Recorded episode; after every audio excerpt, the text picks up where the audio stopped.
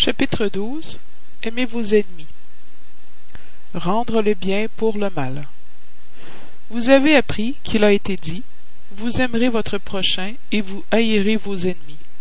Et moi je vous dis Aimez vos ennemis, faites du bien à ceux qui vous haïssent, et priez pour ceux qui vous persécutent et vous calomnient, afin que vous soyez les enfants de votre Père qui est dans les cieux, qui fait lever son soleil sur les bons et sur les méchants et fait pleuvoir sur les justes et les injustes. Car si vous n'aimez que ceux qui vous aiment, quelle récompense en aurez-vous? Les publicains ne le font-ils pas aussi? Et si vous ne saluez que vos frères, que faites-vous en cela de plus que les autres? Les païens ne le font-ils pas aussi? Je vous dis que si votre justice n'est pas plus abondante que celle des scribes et des pharisiens, vous n'entrerez point dans le royaume des cieux. Saint Matthieu, chapitre 5, verset 20 et de 43 à 47. Si vous n'aimez que ceux qui vous aiment, quel gré vous en sera-t-on, puisque les gens de mauvaise vie aiment aussi ceux qui les aiment? Et si vous ne faites du bien qu'à ceux qui vous en font, quel gré vous en sera-t-on, puisque les gens de mauvaise vie font la même chose? Et si vous ne prêtez qu'à ceux de qui vous espérez recevoir la même grâce, quel gré vous en sera-t-on, puisque les gens de mauvaise vie s'entreprêtent de la sorte, pour recevoir le même avantage Mais pour vous, aimez vos ennemis, faites du bien à tous, et prêtez sans en rien espérer, et alors votre récompense sera très grande, et vous serez les enfants du Très-Haut, parce qu'il est bon aux ingrats, et même aux méchants. Soyez donc pleins de miséricorde, comme votre Dieu est plein de miséricorde. Saint Luc, chapitre chapitre 6, versets de 32 à 36. Si l'amour du prochain est le principe de la charité, aimer ses ennemis en est l'application sublime, car cette vertu est une des plus grandes victoires remportées sur l'égoïsme et l'orgueil. Cependant, on se méprend généralement sur le sens du mot aimer en cette circonstance. Jésus n'a point entendu par ses paroles que l'on doit avoir pour son ennemi la tendresse qu'on a pour un frère ou un ami. La tendresse suppose la confiance. Or, on ne peut avoir confiance en celui qu'on sait nous vouloir du mal. Mais on peut avoir avec lui les épanchements de l'amitié, parce qu'on le sait capable d'en abuser. Entre gens qui se méfient les uns des autres, il ne saurait y avoir les élans de sympathie qui existent entre ceux qui sont en communion de pensée. On ne peut enfin avoir le même plaisir à se trouver avec un ennemi qu'avec un ami. Ce sentiment même résulte d'une loi physique, celle de l'assimilation et de la répulsion des fluides. La pensée malveillante dirige un courant fluidique dont l'impression est pénible. La pensée bienveillante vous enveloppe d'une effluve agréable. De là la différence des sensations que l'on éprouve à l'approche d'un ami ou d'un ennemi. Aimer ses ennemis ne peut donc signifier qu'on ne doit faire aucune différence entre eux et les amis. Ce précepte ne semble difficile, impossible même à pratiquer, que parce qu'on croit faussement qu'il prescrit de leur donner la même place dans le cœur. Si la pauvreté des langues humaines oblige à se servir du même mot pour exprimer diverses nuances de sentiments, la raison doit en faire la différence selon les cas.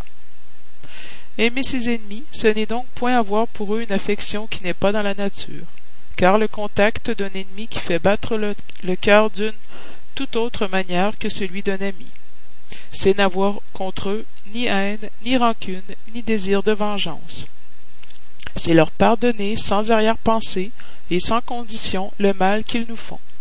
C'est n'apporter aucun obstacle à la réconciliation. C'est leur souhaiter du bien au lieu de leur souhaiter du mal. C'est se réjouir au lieu de s'affliger du bien qui leur arrive. C'est leur tendre une main secourable en cas de besoin c'est s'abstenir en parole et en action de tout ce qui peut leur nuire. C'est enfin leur rendre en tout le bien pour le mal, sans intention de les humilier. Quiconque fait cela remplit les conditions du commandement. Aimez vos ennemis. Aimer ses ennemis est un non-sens pour l'incrédule. Celui pour qui la vie présente et tout ne voit dans son ennemi qu'un être nuisible, troublant son repos, et dont il croit que la mort seule peut le débarrasser. De là le désir de la vengeance. Il n'a aucun intérêt à pardonner, si ce n'est pour satisfaire son orgueil aux yeux du monde. Pardonner même, dans certains cas, lui semble une faiblesse indigne de lui. S'il ne se venge, s'il ne se venge pas, il n'en conserve pas moins de la rancune et un secret désir du mal. Pour le croyant, mais pour le spirit surtout, la manière de voir est tout autre, parce qu'il porte ses regards sur le passé et sur l'avenir, entre lesquels la vie présente n'est qu'un point. Il sait que, par la destination même de la terre, il doit s'attendre à y trouver des hommes méchants et pervers, que les méchancetés auxquelles il est en but font partie des épreuves qu'il doit subir, et le point de vue élevé où il se place lui rend les vicissitudes moins amères, qu'elles viennent des hommes ou des choses. S'il ne murmure pas contre les épreuves, il ne doit pas murmurer contre ceux qui en sont les instruments. Si au lieu de se plaindre, il remercie Dieu de l'éprouver, il doit remercier la main qui lui fournit l'occasion de montrer sa patience et sa résignation. Cette pensée le dispose naturellement au pardon. Il sent en outre que plus il est généreux, plus il grandit à ses propres yeux et se trouve hors de l'atteinte des traits malveillants de son ennemi. L'homme qui occupe un rang élevé dans le monde ne se croit pas offensé par les insultes de celui qu'il regarde comme son inférieur. Ainsi en est-il de celui qui s'élève dans le monde moral au-dessus de l'humanité matérielle? Il comprend que la haine et la rancune l'aviliraient et l'abaisseraient. Or, pour être supérieur à son adversaire, il faut qu'il ait l'âme plus grande, plus noble, plus généreuse. Les ennemis désincarnés. Le spirit a encore d'autres motifs d'indulgence envers ses ennemis. Il sait d'abord que la méchanceté n'est point l'état permanent des hommes, qu'elle tient à une imperfection momentanée, et que, de même que l'enfant se corrige de ses défauts, l'homme méchant reconnaîtra un jour ses torts et deviendra bon. Il sait encore que la mort ne le délivre que de, de la présence matérielle de son ennemi, mais que celui-ci peut le poursuivre de sa haine même après avoir quitté la terre, qu'ainsi la vengeance manque son but, qu'elle a au contraire pour effet de produire une irritation plus grande qui peut se continuer d'une existence à l'autre. Il appartenait au spiritisme de prouver, par l'expérience et la loi qui régit les rapports du monde visible et du monde invisible, que l'expression éteindre la haine dans le sang est radicalement fausse, et que ce qui est vrai, c'est que le sang entretient la haine même au-delà de la tombe, de donner par conséquent une raison d'être effective et une utilité pratique au pardon et à la sublime maxime du Christ Aimez vos ennemis. Il n'est pas de cœur si pervers qu'il ne soit toujours touché des bons procédés, même à son insu. Par les bons procédés, on ôte du moins tout prétexte de représailles. D'un ennemi, on peut se faire un ami avant et après sa mort. Par les mauvais procédés, on l'irrite, et c'est alors qu'il sert lui-même d'instrument à la justice de Dieu pour punir celui qui n'a pas pardonné. On peut donc avoir des ennemis parmi les incarnés et parmi les désincarnés. Les ennemis du monde invisible manifestent leur malveillance par les obsessions et les subjugations auxquelles tant de gens sont en but, et qui sont une variété dans les épreuves de la vie. Ces épreuves, comme les autres, aident à l'avancement et doivent être acceptés avec résignation. Et comme conséquence de la nature inférieure du globe terrestre, s'il n'y avait pas des, hommes mauvais sur la terre, il n'y aurait pas d'esprits mauvais autour de la terre. Si donc on doit avoir de l'indulgence et de la bienveillance pour des ennemis, des ennemis incarnés, on doit en avoir également pour ceux qui sont désincarnés. Jadis, on sacrifiait des victimes sanglantes pour apaiser les dieux infernaux, qui n'étaient autres que les esprits méchants. Aux dieux infernaux ont succédé les démons, qui sont la même chose. Le spiritisme vient prouver que ces démons ne sont autres que les âmes des hommes pervers qui n'ont point encore dépouillé les instincts matériels, qu'on ne les apaise que par le, que par le sacrifice de sa haine, c'est-à-dire par la charité que la charité n'a pas seulement pour effet de les empêcher de faire le mal, mais de les ramener dans la voie du bien, et de contribuer à leur salut. C'est ainsi que la maxime Aimez vos ennemis n'est point circonscrite au cercle étroit de la terre et de la vie présente, mais qu'elle rentre dans la grande loi de la solidarité et de la fraternité universelle. Si quelqu'un vous a frappé sur la joue droite, présentez-lui encore l'autre. Vous avez appris qu'il a été dit œil pour œil et dent pour dent. Et moi je vous dis de ne point résister au mal que l'on veut vous faire. Mais si quelqu'un vous a frappé sur la joue droite, présentez-lui encore l'autre. Et si quelqu'un veut plaider contre vous pour prendre votre robe, abandonnez-lui encore votre manteau. Et si quelqu'un veut vous contraindre de faire mille pas avec lui, faites-en encore deux mille. Donnez à celui qui vous demande, et ne rejetez point celui qui veut emprunter de vous. Saint Matthieu, chapitre 5, versets de 38 à 42. Les préjugés du monde sur ce que l'on est convenu d'appeler le point d'honneur donnent cette susceptibilité ombrageuse, née de l'orgueil et de l'exaltation, de la personnalité, qui porte l'homme à rendre injure pour injure, blessure pour blessure, ce qui semble la justice pour celui dont le sens moral ne s'élève pas au-dessus des passions terrestres. C'est pourquoi la loi mosaïque disait œil pour œil, dent pour dent. Loi en harmonie avec le temps où vivait Moïse. Christ est venu, qui a dit Rendez le bien pour le mal. Il dit de plus Ne résistez point au mal qu'on veut vous faire. Si l'on vous frappe sur une joue, tendez l'autre. À l'orgueilleux, cette maxime semble une lâcheté, car il ne comprend pas qu'il y ait plus de courage à supporter une insulte qu'à se venger et cela toujours par cette cause qui fait que sa vue ne se porte pas au-delà du présent. Faut-il, cependant, prendre cette maxime à la lettre? Non, pas plus que celle qui dit d'arracher son œil. S'il est une occasion de scandale, poussé dans toutes ses conséquences, ce serait condamner toute répression, même légale, et laisser le champ libre aux méchants en leur ôtant leur toute crainte. Si l'on opposait un frein à leur agression, bientôt tous les bons seraient leurs victimes. L'instinct même de conservation, qui est une loi de nature, dit qu'il ne faut pas tendre bénévolement le cou à l'assassin. Par ces paroles, Jésus n'a donc point interdit la défense, mais condamné la vengeance.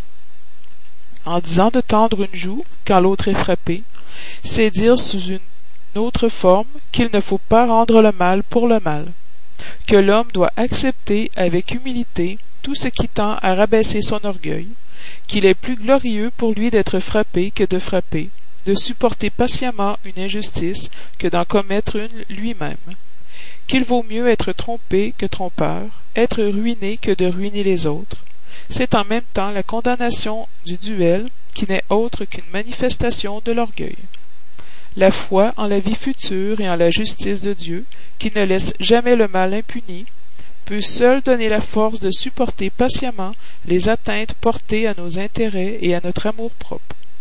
C'est pourquoi nous disons sans cesse Portez vos regards en avant, plus vous vous élèverez par la pensée au-dessus de la vie matérielle, moins vous serez froissé par les choses de la terre. Instruction des esprits, la vengeance. La vengeance est une dernière épave abandonnée par les mœurs barbares qui tendent à s'effacer du milieu des hommes. Elle est, avec le duel, un des derniers vestiges de ces mœurs sauvages sous lesquelles se débattait l'humanité dans le commencement de l'ère chrétienne. C'est pourquoi la vengeance est un indice certain de l'état arriéré des hommes qui s'y livrent et des esprits qui peuvent encore l'inspirer. Donc, mes amis, ce sentiment ne doit jamais faire vibrer le cœur de quiconque se dit et s'affirme spirit. Se venger est, vous le savez, tellement contraire à cette prescription du Christ, pardonnez à vos ennemis, que celui qui se refuse à pardonner non seulement n'est pas spirit, mais il n'est pas même chrétien. La vengeance est une inspiration d'autant plus funeste que la fausseté et la bassesse sous ses compagnes assidues. En effet, celui qui s'abandonne à cette fatale et aveugle passion ne se venge presque jamais à ciel ouvert. Quand il est le plus fort, il fond, comme une bête fauve sur celui qu'il appelle son ennemi. Lorsque la vue de celui-ci vient enflammer sa passion, sa colère et sa haine mais le plus souvent il revêt une apparence hypocrite, en dissimulant au plus profond de son cœur les mauvais sentiments qui l'animent. Il prend des chemins détournés, il suit dans l'ombre son ennemi sans défiance, et attend le moment propice pour le frapper sans danger.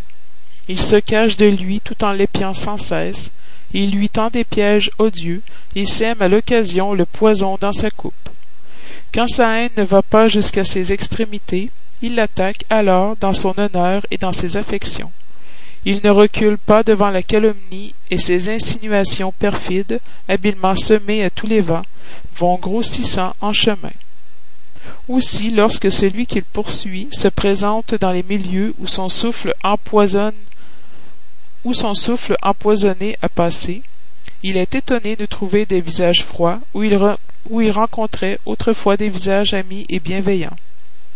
Il est stupéfait quand des mains qui recherchaient la sienne se refusent à la serrer maintenant. Enfin, il est anéanti quand ses amis les plus chers et ses proches se détournent et s'enfuient de lui. Ah le lâche, qui se venge ainsi est cent fois plus coupable que celui qui va droit son ennemi et l'insulte à visage découvert. Arrière donc ces coutumes sauvages, arrière ces mœurs d'un autre temps. Tout spirit qui prétendait aujourd'hui avoir encore le droit de se venger serait indigne de figurer plus longtemps dans la phalange qui a pris pour devise hors la chalité, pas de salut.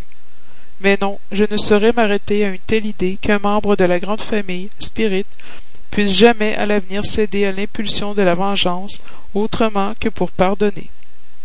Jules Olivier, Paris, 1862. La haine. Aimez-vous les uns les autres et vous serez heureux. Prenez surtout à tâche d'aimer ceux qui vous inspirent de l'indifférence, de la haine et du mépris. Le Christ, dont vous devez faire votre modèle, vous a donné l'exemple de ce dévouement. Missionnaire d'amour, il a aimé jusqu'à donner son sang et sa vie. Le sacrifice qui vous oblige à aimer ceux qui vous outragent et vous persécutent est pénible, mais c'est précisément ce qui vous rend supérieur à eux. Si vous les haïssez comme ils vous haïssent, vous ne valez pas mieux qu'eux. C'est l'hostie sans tache offerte à Dieu sur l'autel de vos cœurs hostie d'agréable odeur, dont les parfums montent jusqu'à lui. Quoique la loi d'amour veuille que l'on aime indistinctement tous ses frères, elle ne cuirasse pas le cœur contre les mauvais procédés. C'est au contraire l'épreuve la plus pénible, je le sais, puisque pendant ma dernière existence terrestre j'ai éprouvé cette, cette torture. Mais Dieu est là, et il punit dans cette vie et dans l'autre ceux qui faillissent à la loi d'amour. N'oubliez pas, mes chers enfants, que l'amour approche de Dieu et que la haine en éloigne. Fénélon, Bordeaux, 1861. Le duel. Celui-là seul est véritablement grand qui, considérant la vie comme un voyage qui doit le conduire à un but, fait peu de cas des aspérités du chemin. Il ne se laisse jamais un instant détourner de la voie droite l'œil sans cesse dirigé vers le terme, il lui importe peu que les ronces et les épines du sentier menacent de lui faire des égratignures, elle l'effleure sans l'atteindre, et il n'en poursuit pas moins sa course. Exposer ses jours pour se venger d'une injure, c'est reculer devant les épreuves de la vie. C'est toujours un crime aux yeux de Dieu, et si vous n'étiez pas abusé comme vous l'êtes par vos préjugés, ce serait une ridicule et suprême folie aux yeux des hommes. Il y a crime dans l'homicide par le duel.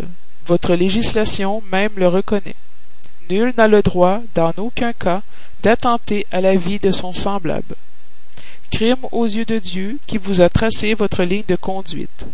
Ici, plus que partout ailleurs, vous êtes juge dans votre propre cause. Souvenez-vous qu'il vous sera pardonné selon que vous aurez pardonné vous-même. Par le pardon, vous vous rapprochez de la divinité, car la clémence est sœur de la puissance. Tant qu'une goutte de sang humain coulera sur la terre par la main des hommes, le vrai règne de Dieu ne sera pas, ne sera pas encore arrivé. Ce règne de pacification et d'amour qui doit à tout jamais bannir de votre globe l'animosité, la discorde, la guerre alors le mot duel n'existera plus dans votre langue que comme un lointain et vague souvenir d'un passé qui n'est plus. Les hommes ne connaîtront entre eux d'autre antagonisme que la noble rivalité du bien. Adolphe, évêque d'Alger, Marmande, 1861.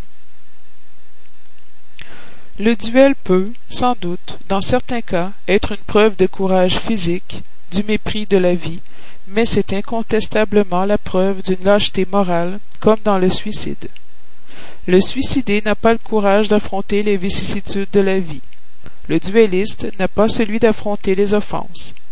Christ ne vous a-t-il point dit qu'il n'y a plus d'honneur et de courage à tendre la joue gauche à celui qui a frappé la joue droite qu'à se venger d'une injure? Christ n'a-t-il point dit à Pierre au jardin des Oliviers Remettez votre épée dans son fourreau, car celui qui tuera par l'épée périra par l'épée. Par ces paroles, Jésus ne condamne-t-il pas, ne condamne-t-il point à jamais le duel?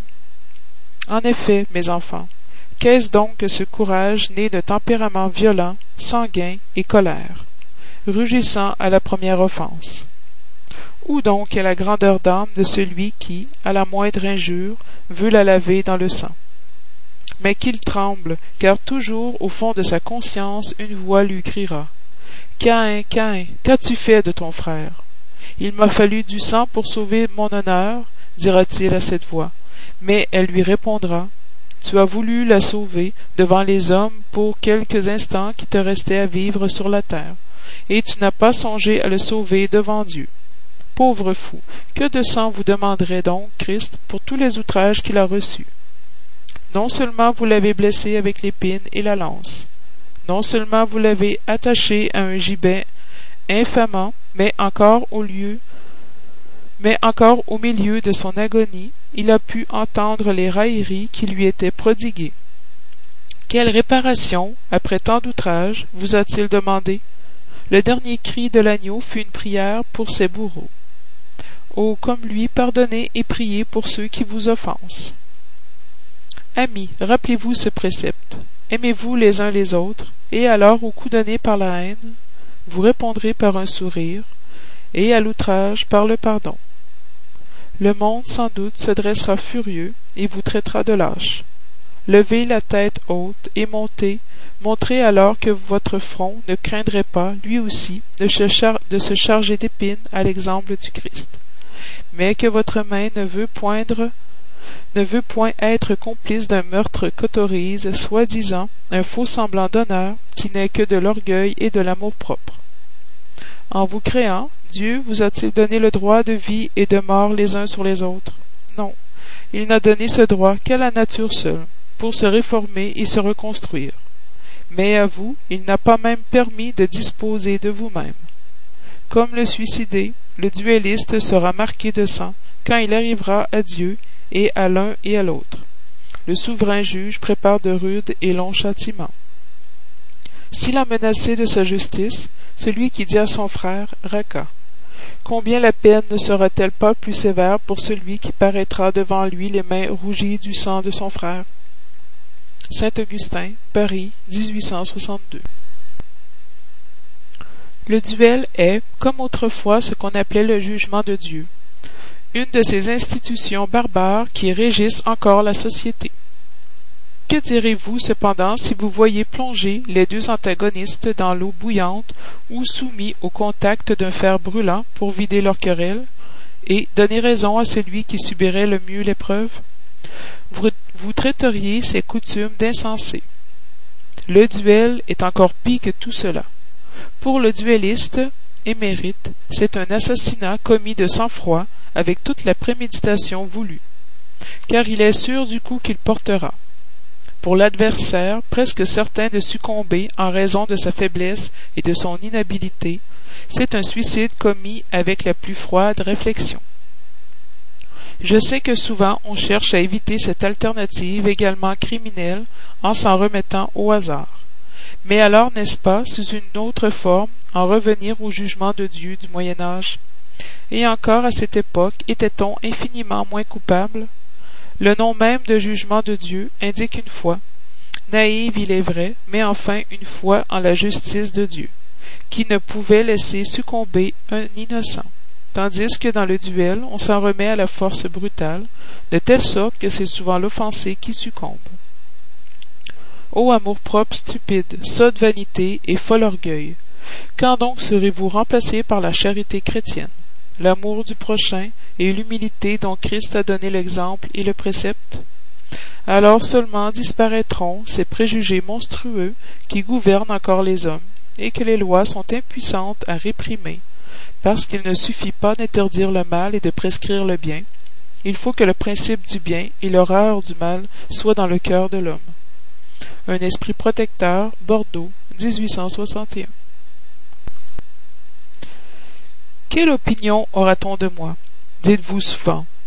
Si je refuse la réparation qui m'est demandée, ou si je n'en demande pas une à celui qui m'a offensé. Les fous, comme vous, les hommes arriérés, vous blâmeront, mais ceux qui sont éclairés par le flambeau du progrès intellectuel et moral diront que vous agissez selon la véritable sagesse.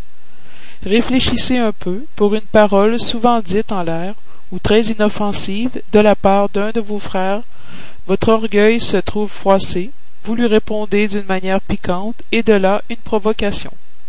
Avant d'arriver au moment décisif, vous demandez-vous si vous agissez en chrétien. Quel compte vous devrez à la société si vous la privez d'un de ses membres? Pensez-vous au remords d'avoir enlevé à une femme son mari, à une mère son enfant, à des enfants leur père et leur soutien? Certainement celui qui a fait l'offense doit une réparation. Mais n'est-il pas plus honorable pour lui de la donner spontanément en reconnaissant ses torts que d'exposer la vie de celui qui a droit de se plaindre? Quant à l'offensé, je conviens que quelquefois on peut se trouver gravement atteint, soit dans sa personne, soit par rapport à ceux qui nous tiennent de près. L'amour-propre n'est plus seulement en jeu. Le cœur est blessé, il souffre. Mais outre qu'il est stupide de jouer sa vie contre un misérable capable d'une infamie, est-ce que, celui-ci étant mort, l'affront quel qu'il soit n'existe plus? Le sang répandu ne donne-t-il pas plus de renommée? À un fait qui, s'il est faux, doit tomber de lui-même, et qui, s'il est vrai, doit que se cacher sous le silence. Il ne reste donc que la satisfaction de la vengeance assouvie. Hélas, triste satisfaction, qui souvent laisse dès cette vie de cuisants regrets. Et si c'est l'offensé qui succombe, où est la réparation? Quand la charité sera la règle de conduite des hommes, ils conformeront leur acte et leur parole à cette maxime. Ne faites point aux autres ce que vous ne voudriez pas qu'on vous, qu'on vous fît. Alors disparaîtront toutes les causes de dissension, et avec elles celles des duels et des guerres, qui sont les duels de peuple à peuple. François Xavier, Bordeaux, 1861.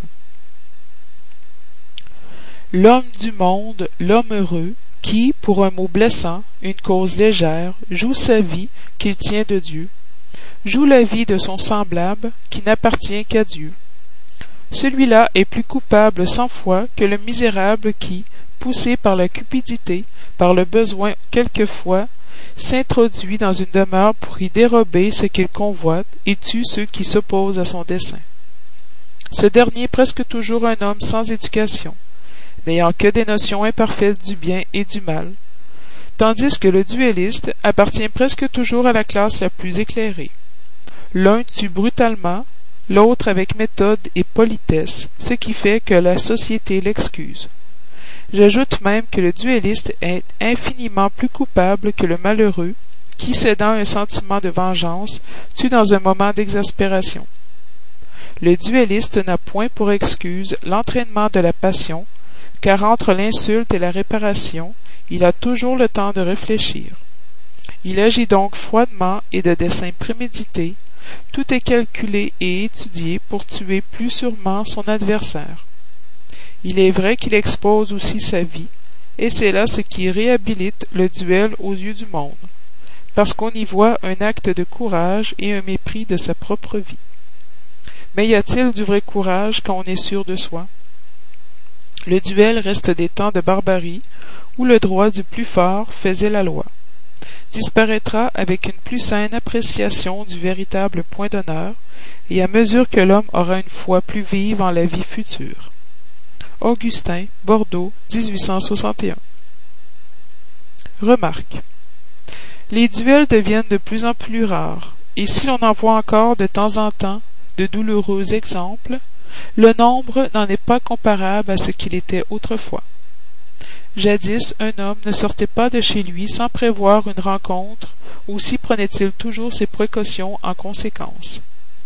Un signe caractéristique des mœurs du temps et des peuples est dans l'usage du port habituel, ostensible ou caché, des armes offensives et défensives. L'abolition de cet usage témoigne de l'adoucissement des mœurs, et il est curieux d'en suivre la gradation depuis l'époque où les chevaliers ne chevauchaient jamais que bardés de fer et armés de la lance, jusqu'au port d'une simple épée, devenue plutôt une parure et un accessoire du blason qu'une arme agressive. Un autre trait de mœurs, c'est que jadis les combats singuliers avaient lieu en pleine rue, devant la foule qui s'écartait pour laisser le champ libre, et qu'aujourd'hui on se cache. Aujourd'hui la mort d'un homme est un événement, on s'en émeut. Jadis on n'y faisait pas attention. Le spiritisme, emportera ces derniers vestiges de la barbarie en inculquant aux hommes l'esprit de charité et de fraternité.